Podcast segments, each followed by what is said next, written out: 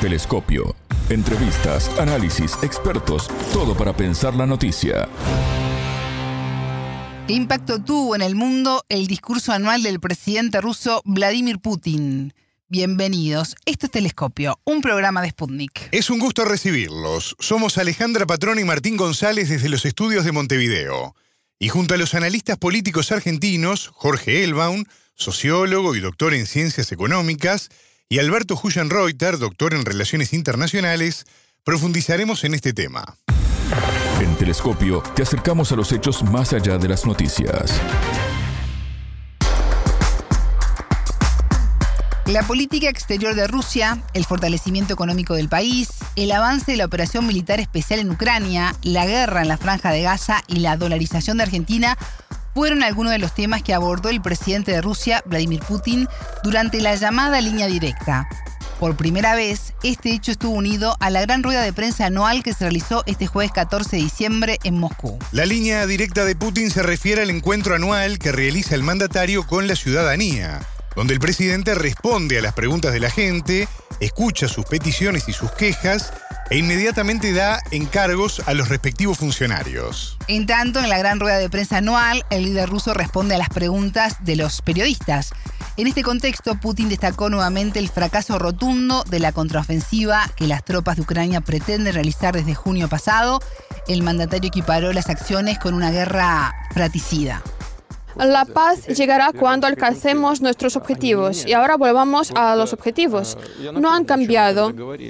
Les voy a recordar, se trata de la denazificación de Ucrania, la demilitarización, el estatus neutral del país. Putin habló además de la OTAN y de su deseo constante de avanzar hacia las fronteras de Rusia sin medir daños ni consecuencias. Y también hizo mención a que una de las causas de las tragedias actuales en Ucrania es el derrocamiento del entonces presidente del país, Víctor Yanukovych, a pesar de los acuerdos con la oposición, bajo la garantía de los países europeos. Sí, el mandatario fue contundente además en sus apreciaciones sobre la relación que mantiene su país con Estados Unidos. En cuanto a Estados Unidos, también estamos dispuestos a construir nexos con eh, este país porque es una nación importante del mundo. Pero esta política imperial eh, les les estorba también. ¿Y por qué? Porque en opinión pública, ante la vista de la opinión pública, deben comportarse como una gran potencia, porque si se ponen de acuerdo sobre algo, el electorado lo percibe como una derrota. Así que cuando pasen algunos cambios internos, entonces eh, cuando empiecen a respetar a otra gente, a otras naciones, cuando busquen los compromisos, no a través de hostilidades ni sanciones, entonces se crearán las condiciones fundamentales para restablecer relaciones normales. Todavía no las hay, pero estamos dispuestos. El conflicto en la franja de Gaza también fue abordado por el presidente ruso, quien lo consideró como una catástrofe. Y destacó además el papel clave del presidente de Turquía, Recep Tayyip Erdogan, para alcanzar una solución.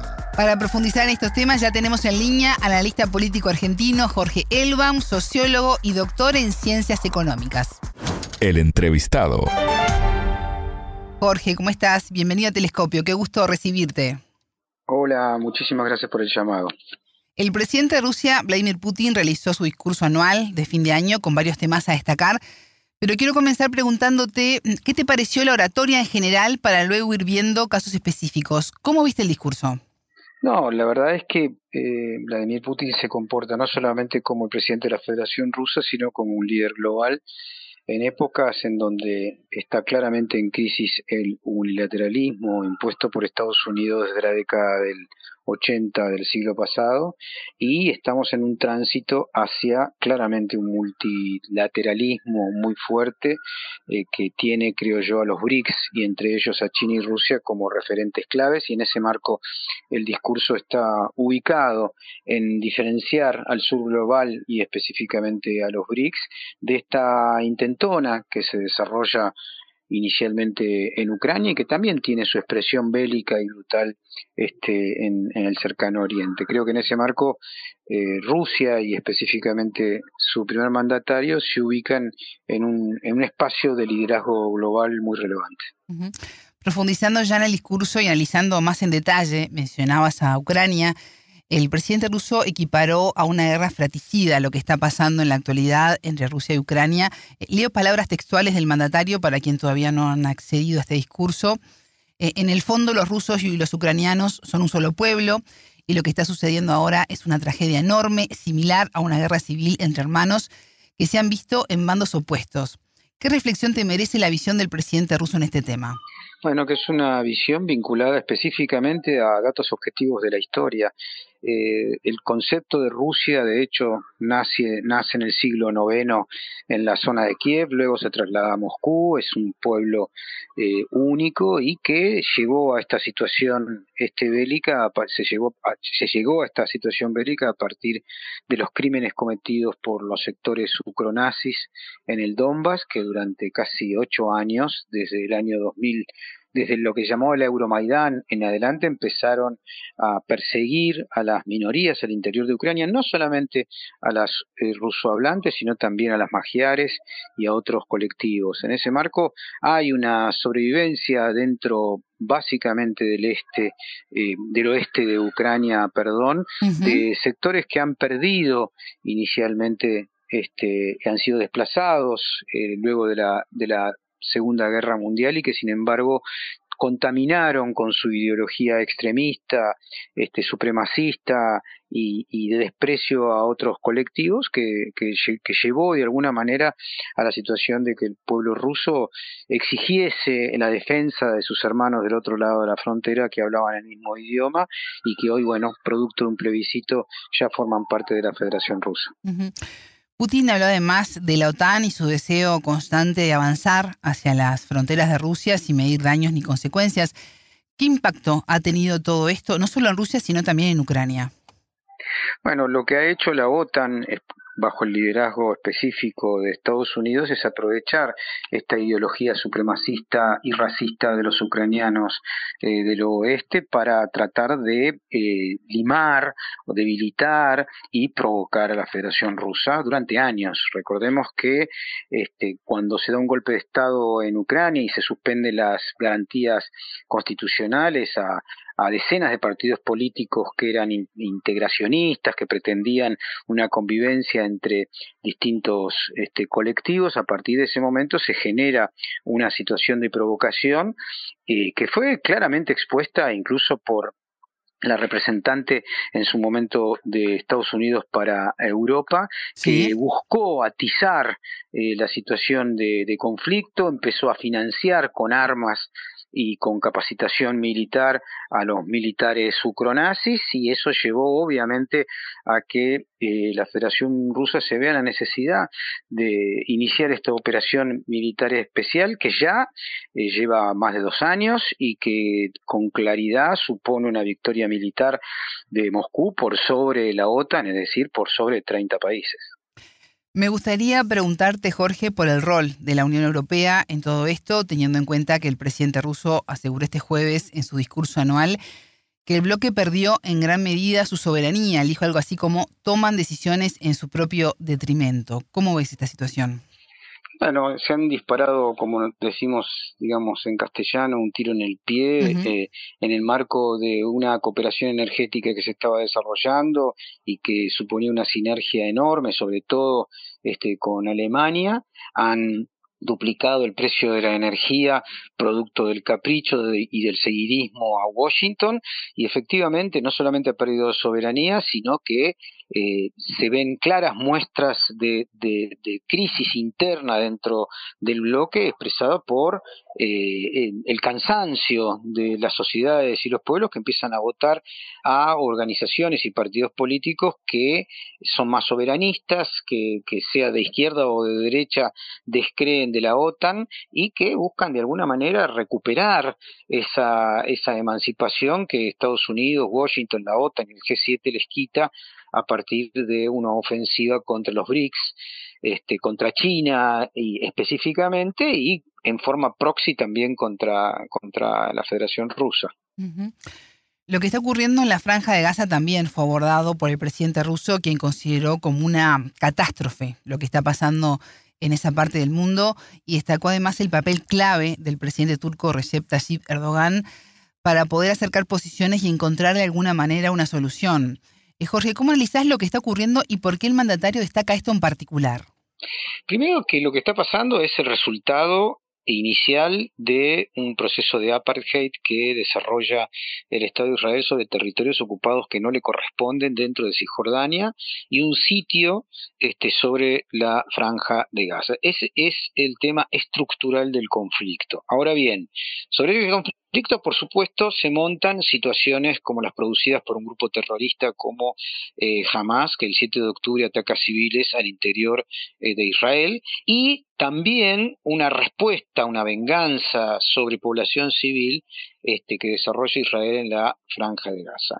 Todas esas situaciones efectivamente hay que calificarla, como dice Putin, como una catástrofe humanitaria y hay actores en la zona que intentan, recordemos que Putin viajó una semana atrás Arabia Saudita, los Emiratos Árabes, eh, y luego recibió al presidente de Irán, Raisi en Moscú, el miércoles y jueves de la semana pasada, eh, poniendo en evidencia que este tema eh, debe ser solucionado en el marco, por supuesto, de la instauración de un país pleno de soberanía llamado Palestina, dos países para dos pueblos. Ahora, quien está, hay actores como Estados Unidos que juegan a la continuidad del proceso bélico, eh, desentendiéndose de la catástrofe humanitaria de la población civil de Gaza y hay otros como Erdogan, este, incluso este, los líderes de la península arábiga que buscan de alguna manera llegar a algún, acuerdo para terminar con esta eh, con esta masacre que incluye hasta el día de hoy aparentemente a 18.000 víctimas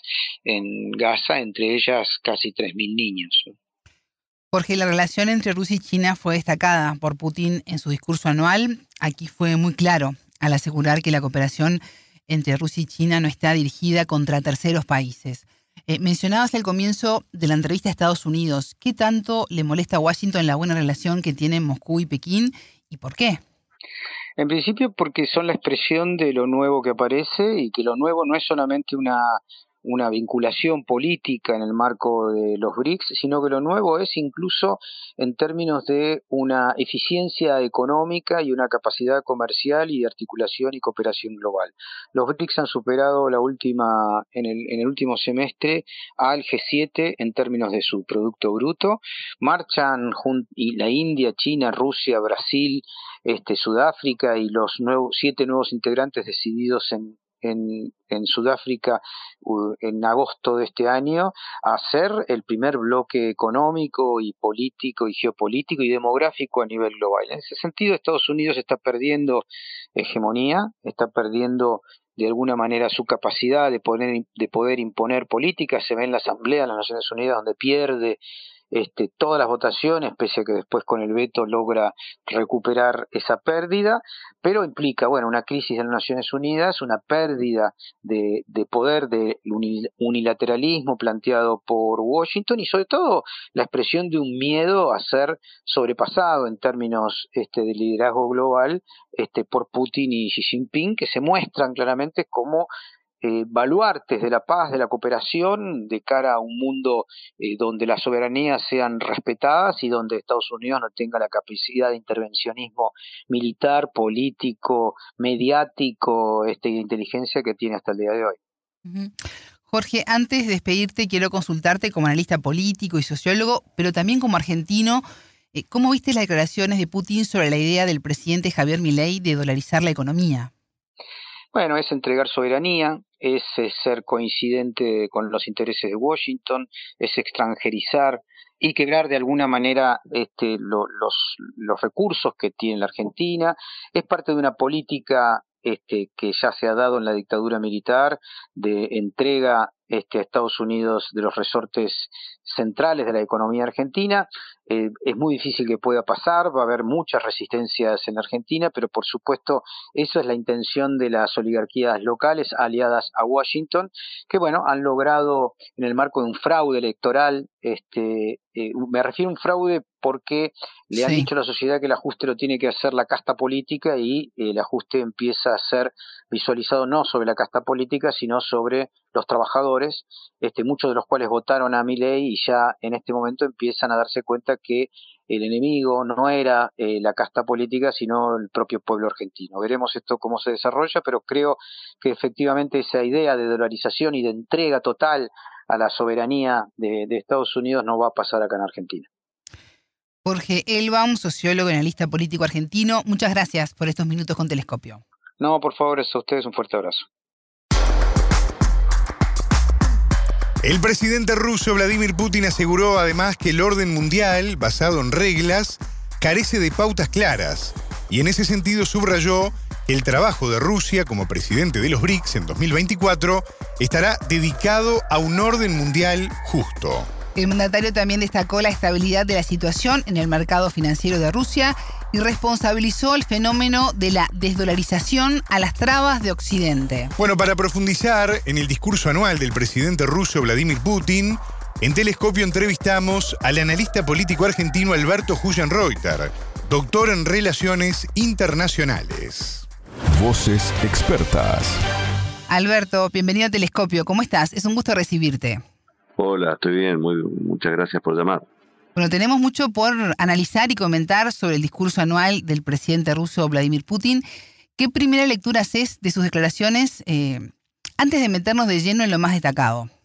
Bueno, el discurso fue bastante completo, puesto que abordó diferentes temas, eh, comenzando por lo que está pasando en, en Ucrania, eh, siguiendo con cuestiones relativas a lo que pasa en la franja de Gaza, temas socioeconómicos relativos con la situación en una Rusia eh, bloqueada por Occidente eh, en, temas relativos con, este, la circulación de, de dinero, energía, etcétera.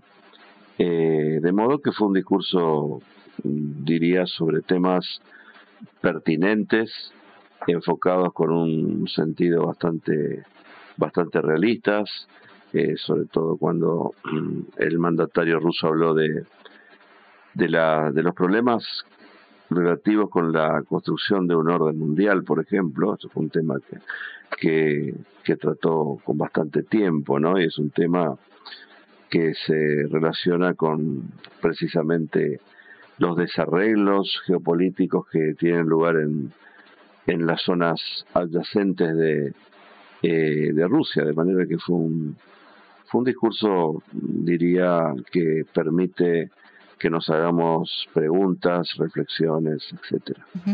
Mencionabas el orden mundial y quiero eh, detenerme allí porque el presidente fue claro al asegurar que un orden mundial basado en reglas carece de reglas reales porque cambian todos los días dependiendo de las distintas situaciones políticas y los intereses inmediatos.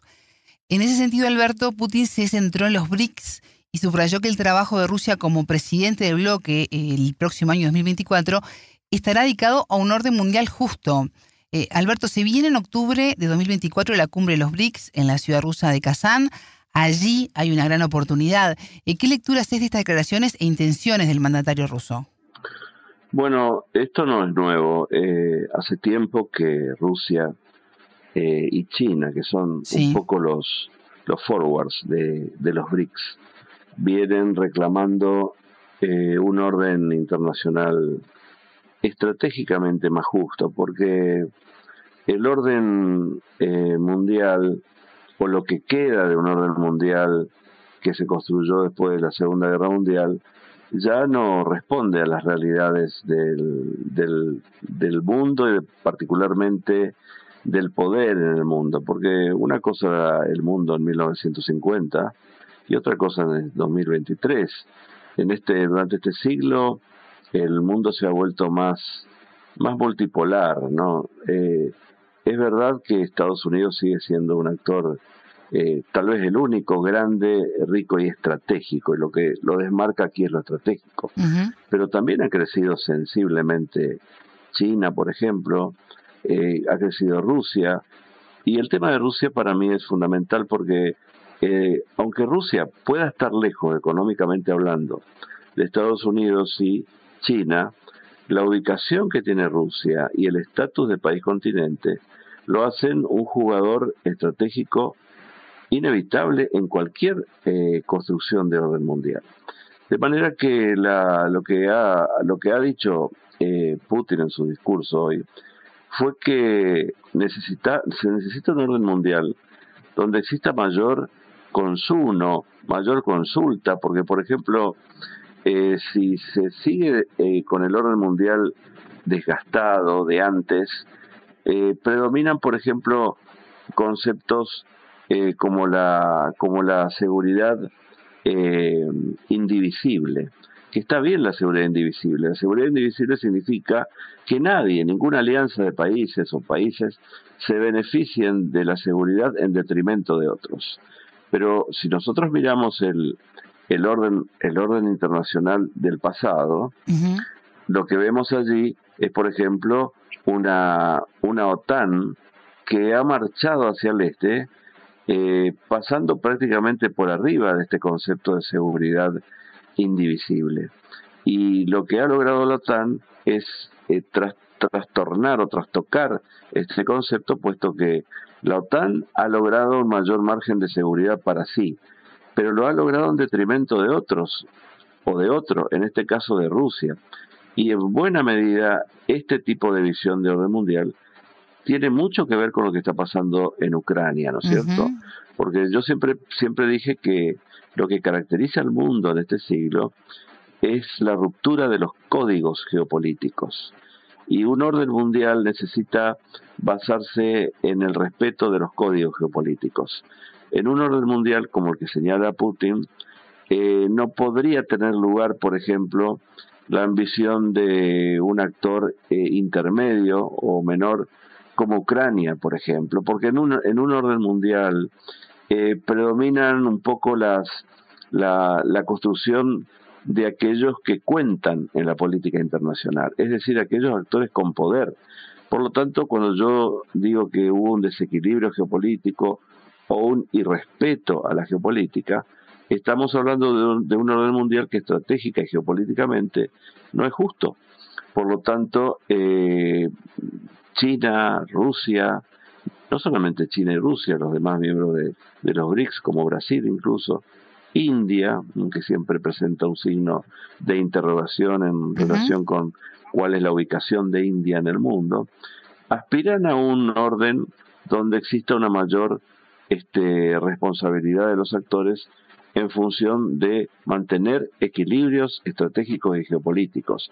Esto es una parte de, lo que busca el BRICS en relación con un posible orden internacional que por ahora no está, más allá de, de, la, de las declamaciones que pueda hacer el lote BRICS, no existe un orden internacional. Tal vez podamos ir hacia ellos, hacia un orden, pero por ahora no está. Y lo segundo que me parece que eh, no, no, ha, no ha dicho mucho Putin, pero está muy presente en su pensamiento, es la necesidad de no solamente jugar con pautas de la que podríamos llamar vieja política internacional, sino con pautas nuevas.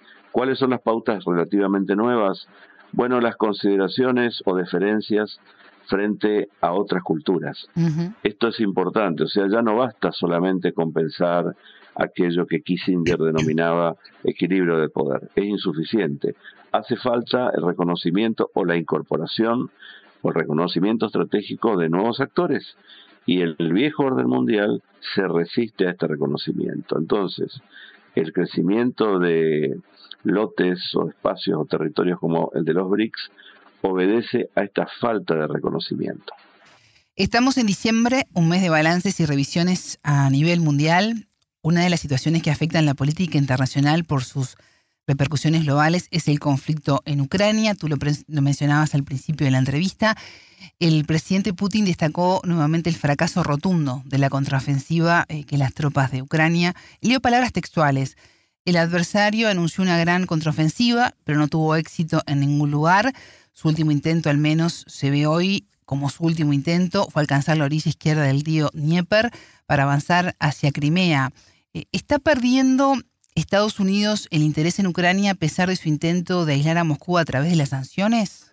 Bueno, eh, los hechos nos, nos dicen un poco que, que hay una situación eh, de equilibrio en el, en el, en el conflicto y, un, y un equilibrio donde eh, Moscú, y lo ha dicho Putin en el discurso, y también ha dicho algo muy importante en el discurso de hoy, que es una guerra entre pueblos hermanos.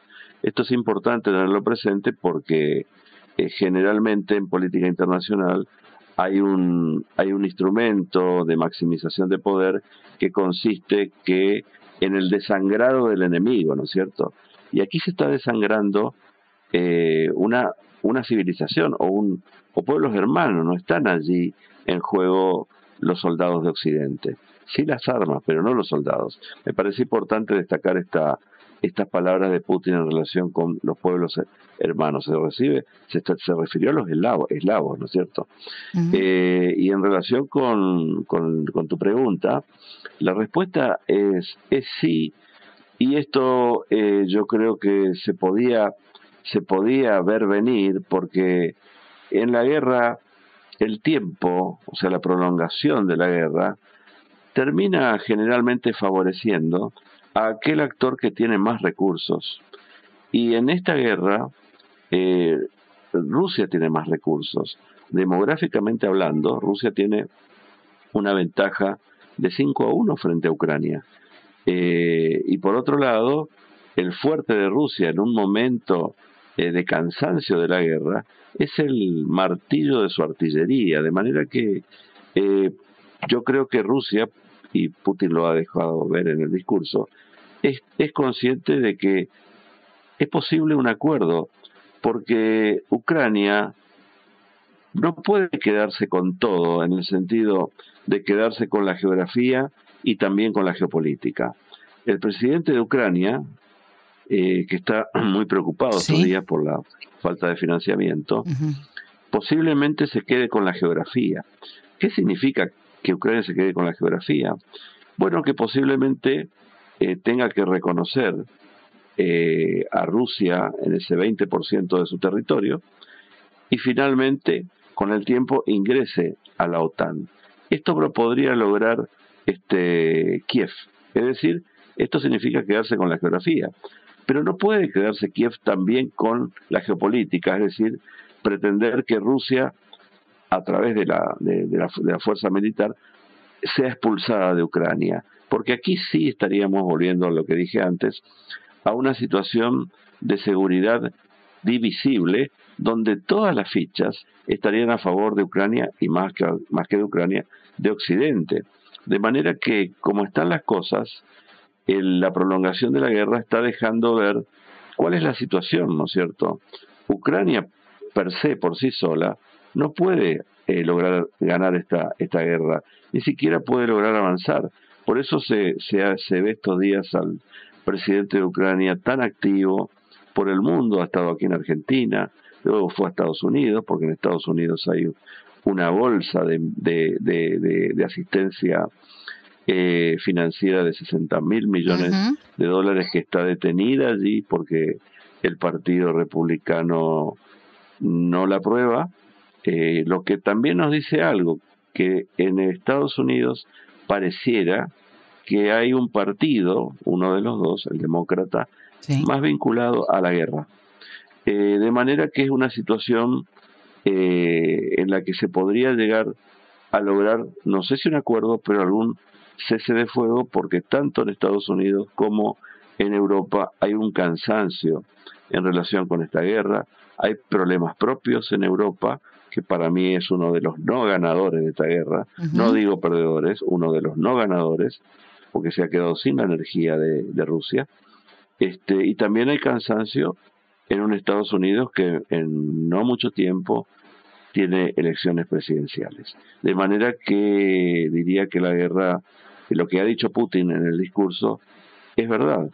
Eh, es un momento para pensar en un cese y en continuar las conversaciones, tal vez en, el, en, Turquía, donde eh, hay, hay conversaciones de hace tiempo, porque evidentemente, así como están las cosas, si Occidente continúa apoyando a Ucrania, supongamos que se destraban los estas asistencias financieras, tanto en, Estados Unidos como en Europa, bueno, la guerra va a seguir siendo una guerra de trinchera donde el pueblo eslavo va a seguir desangrándose y no se va a llegar a ninguna situación, porque si hay asistencia, Rusia no puede lograr todos sus objetivos y tampoco los puede lograr Ucrania. Por lo tanto, el escenario va a ser de una muerte permanente. Y yo creo que esto también es lo que quiere evitar Rusia. Alberto, Ankara y Moscú están preparando una reunión entre los presidentes de Turquía, Recep Tayyip Erdogan, y Rusia, Vladimir Putin. ¿Qué expectativas hay en este encuentro? Bueno, yo diría que, no sé si decir que las expectativas son altas, pero son promisorias porque hay un dato interesante.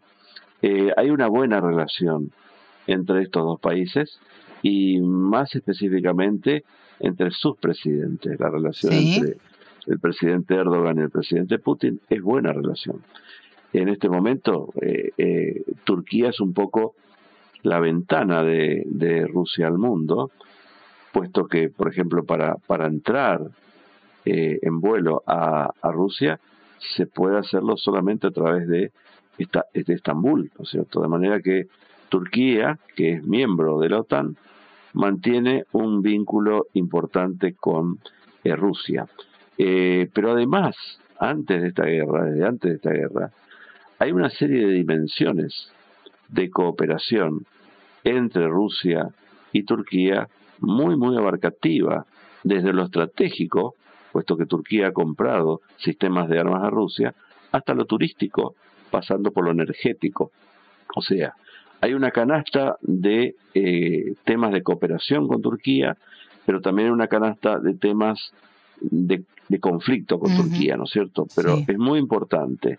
Eh, Turquía es un actor de peso geopolíticamente hablando, basta con ver su, su, su posición en el mapa, y aparte Erdogan tiene una llegada importante eh, tanto en Occidente como en los países este, no occidentales de la región, del Asia Central, etcétera. De manera que no diría que hay unas enormes expectativas, pero es una buena relación que podría eh, presionar en relación con acuerdos sobre Turquía, eh, sobre Ucrania, etcétera, ¿no? De manera que es esperanzadora, es esperanzador el vínculo y la reunión.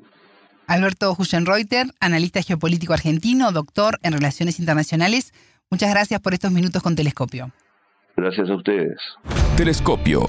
Ponemos en contexto la información. Bueno, Alejandra, entrevistas bien interesantes, la que estábamos escuchando, con un panorama bien claro y bien completo de todo lo que dejó esta ronda de prensa y esta línea directa, ¿no? Del presidente Putin con su pueblo. Un discurso complejo que tiene varias aristas y que afortunadamente pudimos analizarlo por completo aquí en Telescopio, en este programa en órbita por concepto FM. Ustedes ya lo saben, la frase del día la escucharon en Telescopio. Todas las caras de la noticia en Telescopio. Vladimir Putin se comporta no solamente como el presidente de la Federación Rusa, sino como un líder global en épocas en donde está claramente en crisis el unilateralismo impuesto por Estados Unidos desde la década del 80 del siglo pasado y estamos en un tránsito hacia claramente un multilateralismo muy fuerte eh, que tiene, creo yo, a los BRICS y entre ellos a China y Rusia como referentes claves. En un orden mundial eh, predominan un poco las la, la construcción de aquellos que cuentan en la política internacional, es decir, aquellos actores con poder. Por lo tanto, cuando yo digo que hubo un desequilibrio geopolítico o un irrespeto a la geopolítica, estamos hablando de un, de orden mundial que estratégica y geopolíticamente no es justo. Telescopio. Un espacio para entender lo que sucede en el mundo.